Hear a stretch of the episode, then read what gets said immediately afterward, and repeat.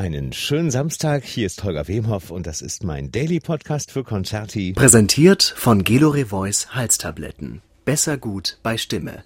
Und ich freue mich, dass Pianistin Marie Kodama am Telefon ist. Hallo Frau Kodama, schön, dass Sie da sind. Vielen Dank. Sie sind in Paris. Genau. Mit Ihrem Mann, mit dem ich schon gesprochen habe in diesem Podcast. Genau, ja, ja, wir sind alle zusammen hier Ja. mit meinem Mann Mhm. und sogar mit unserer Tochter. Genau, Kent Nagano hatte nämlich erzählt, ähm, und das ist natürlich eine besondere Situation für alle, äh, dass er das aber wirklich und Sie wahrscheinlich auch sehr genießt, dass er endlich Zeit auch mal für Ihre Tochter hat. Ja, total unerwartet. Ja. Und natürlich haben wir das in Angst von der unbekannten Welt Ja. angefangen, diese Confinement. Mhm. Aber äh, das, war, das war wirklich ein Glück und Ja. ein Segen, dass wir diese Zeit jetzt zwei Monate lang gehabt hatten. Ja. Ist denn, aber es ist ja auch wahrscheinlich noch kein Ende in Sicht, ne?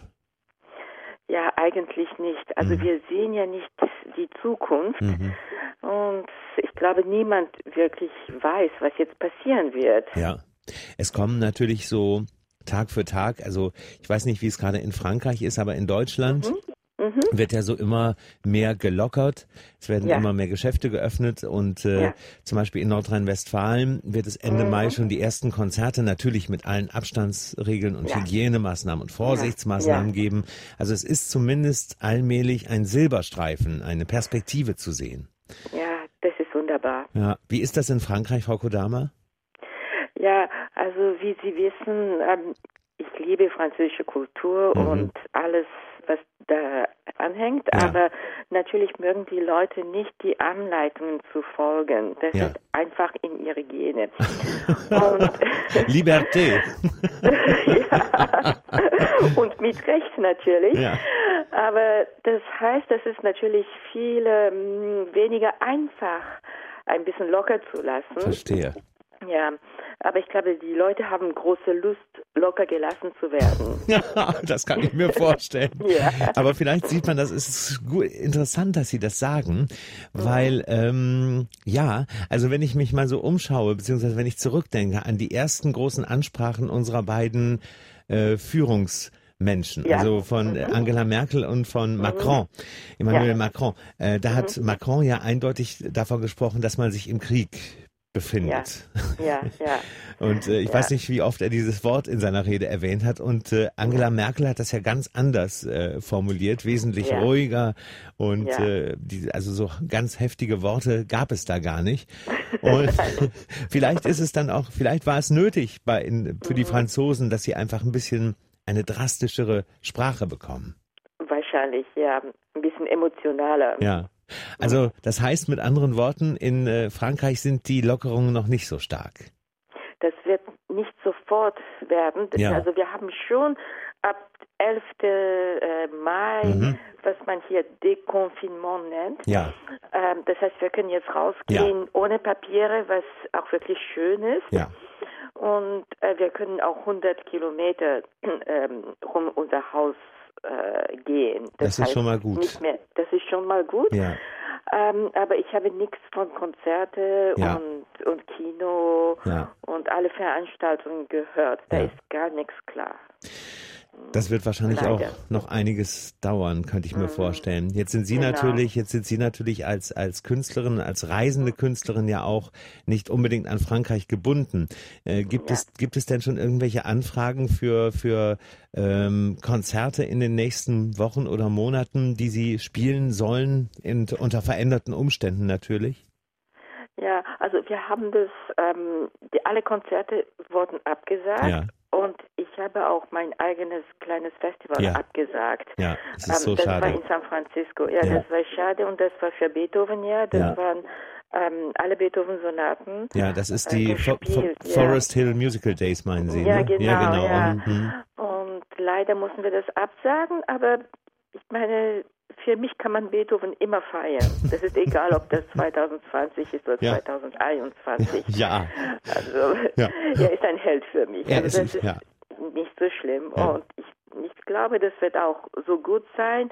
Ähm, ich habe ähm, eher diese Zeit genützt, Ja.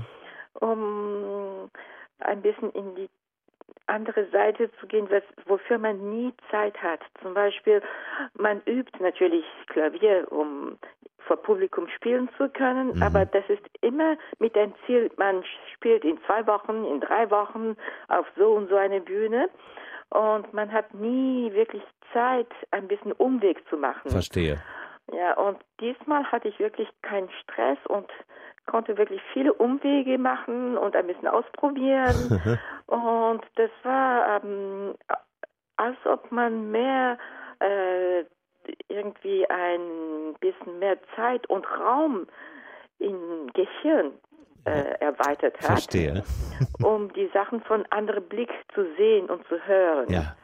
Ja, und manchmal braucht man das. Also sogar die Maschinen müssen ja manchmal Pause machen. Auch ein Gehirnsabbatical. Ja, genau. Ja, verstehe ich, hört sich gut an. Und ja. das ist gar nicht so einfach ja. in unserer Zeit, wo alles so schnell geht und man reist viel und die Kommunikation sind schnell. Ja. Und jetzt hatte man keine Wahl. Ja, verstehe. Und das fand ich auch sehr schön.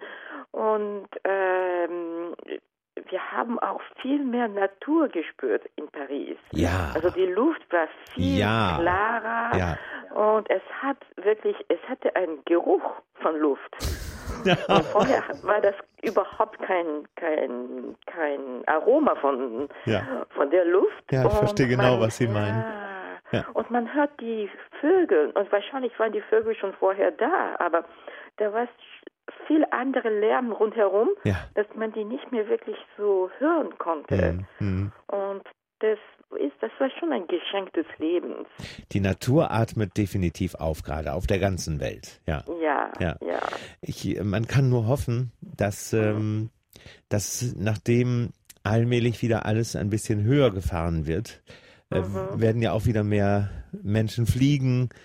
Äh, aber ich hoffe sehr, dass da ein Umdenken in den Köpfen auch stattfindet, was diese Reisen angeht, was auch Kurzreisen genau. angeht, was Kreuzfahrten mhm. angeht, weil ja. man sieht ja, wie die Natur sich gerade erholt und man sieht, und das mhm. finde ich eben auch wichtig, dass man auch ähm, man auch mit der Hälfte vielleicht des Reisens oder mit nur 80 Prozent des Reisens gut mhm. zurechtkommt und stattdessen vielleicht äh, die Wahl auf eine Telefonkonferenz per Video fällt, beispielsweise, ja. wenn man Termine hat als arbeitender genau, Mensch. Ja. Genau, da bin ich ganz einverstanden. Das wurde viel zu viel einfach ja. äh, zu reisen und vielleicht muss man alles vermeiden, wenn das nicht nötig ist. Ja, absolut. Mhm.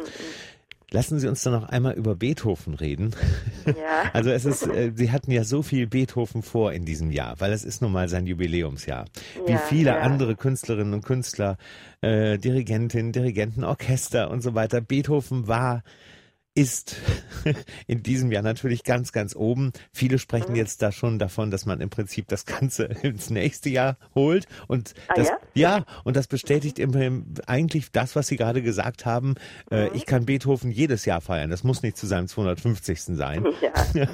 Und ähm, das, der, der Trost für Ihre Fans ist ja, dass mhm. sie, dass sie zumindest alle äh, Klaviersonaten aufgenommen haben und mhm. äh, da, dazu kam ja un, diese unglaublich schöne Aufnahme des nullten Klavierkonzerts, so eine echte ja. schöne Rarität letztes Jahr.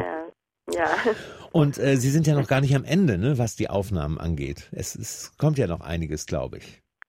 Ja, also für das Beethoven ja dieses Jahr habe ich das nulltes Konzert aufgenommen mhm. und ein ungewöhnliches CD, äh, das Kaleidoskop heißt. Ja, ja.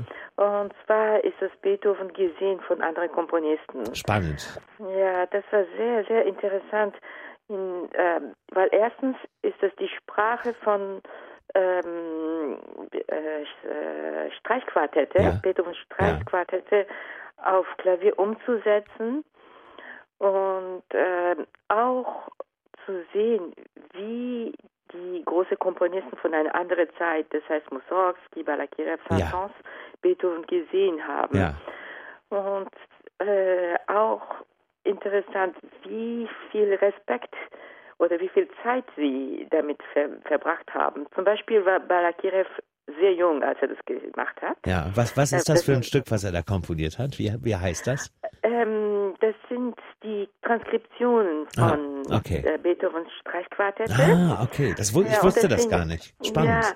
Ja, ja, und das sind äh, kleinere Sätze. Also Verstehe. niemand hat den ersten Satz zum Beispiel transkribiert, aber Ja. die Mittelsätze, Aha. Scherzo oder den langsamen Satz. Und das machen ja die Komponisten, die Kompositionsstudenten sehr oft, dass man als Aufgabe Als Übung, genau, ja. ja als Übung das machen muss. Ja.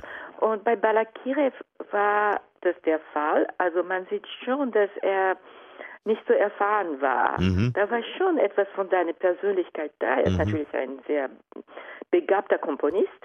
Aber bei Mussorgsky und Saint-Saëns war das anders, weil die schon in den 30er Ja, waren. ja. Ich glaube, die waren so 35, 36 und da war schon Handwerk äh, da Ja. und die Persönlichkeit von den beiden Komponisten und wahrscheinlich eine tiefere Überlegung über Beethoven und die Streichquartette. Ja. Das ist aber ein spannendes Projekt. Das war sehr spannend. Ja. Und jetzt ist es raus seit ungefähr zwei Wochen. Na, da haben die Fans ja noch mehr Ja. Nachschub. Das ist ja perfekt. von Beethoven und von Ihnen. Ähm, Frau Kodama, haben Sie, haben Sie eigentlich schon, was mir in dem Zusammenhang einfällt, haben Sie eigentlich schon diese, diese berühmte List-Paraphrase über die Ruinen von Athen äh, gespielt mal? Nein, die Paraphrasen, da muss man wieder ganz in eine andere Welt Ja, ja, rein. verstehe. Ja. Und das ist auch eine der Projekte. Ich bin ein bisschen langsamer Mensch. Ich brauche immer ein bisschen mehr Zeit. Das ist und gut. Finde ich gut. Ja, ist wahrscheinlich nicht der Trend von heute, wo man alles sehr schnell machen muss, Ja. aber ich muss viel drum riechen und ausprobieren und nachdenken. Das ist schön. Sehr sympathisch. Sehr sympathisch. Darf ich, darf, darf ich noch eine Frage stellen? Ja, Ähm, Sie sind ja, ich kann mir vorstellen, dass Sie auch noch Familie in Japan haben, ne? ja. Ja. Ähm, halten Sie mit denen Kontakt? Machen Sie zum Beispiel da auch Videotelefonate und erkundigen sich, wie es so geht? Wie geht es Ihrer Familie in Japan? Wie sieht es da mit Corona aus? Ja, also Japan hat ja schon Corona vor Ja, Europa. ja. Und ich war auch damals in Japan, als das alles passierte. Oh, okay. Und das war ja für eine Tournee mit den Göteborg Sinfoniker. Und das war eine große Japan-Tournee. Und wir sind angekommen und da wurde das abgesagt. Ach du liebe also wir Zeit. sind dann ja zurückgekommen, aber Mhm.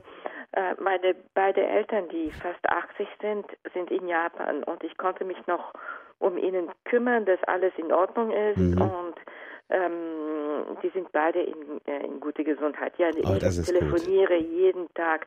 Leider sind sie ein bisschen zu alt, diese Zoom-Technik selber zu installieren. Verstehe. Das ist auch schwierig. ja, Das ist nicht so einfach.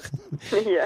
Ähm, und ihre, ihre Schwester beispielsweise, Momo Kodama, die äh, ist ja auch Pianistin. Wo wohnt die? Mhm. Ja. Ist die auch in Frankreich oder ist die? Auch, ja, sie ist auch in Paris. Ah, okay.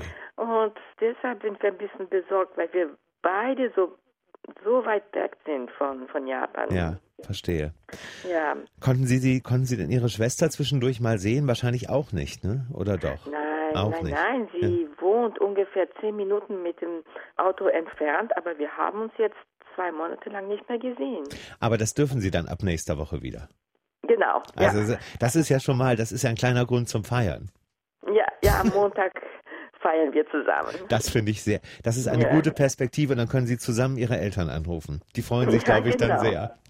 Ja, Frau Kodama, es, es war mir ein großes Vergnügen, dass wir jetzt miteinander Vielen sprechen Dank. konnten. Wirklich hat mich sehr gefreut. Ähm, grüßen Sie bitte Ihre Familie, grüßen Sie vor allem nochmal Ihren Mann Kent Nagano herzlich und danken ihm auch nochmal für das Gespräch, das wir vor einigen Wochen geführt haben. Ja, Und dann bleiben Sie herzlich. Und dann bleiben Sie bitte gesund alle zusammen und ich hoffe, dass ich Sie bald wieder mit Beethoven oder mit irgendwas anderem auf der Bühne sehen kann. Da freue ich mich schon sehr drauf. Vielen Dank und bleiben Sie auch gesund. Ich Passen mache Sie auf Sie mein auf, ja. allerbestes. Vielen lieben Ja, Dank. vielen Dank. Gruß nach Paris. Ja, danke schön. Wiederhören. Tschüss. Tschüss.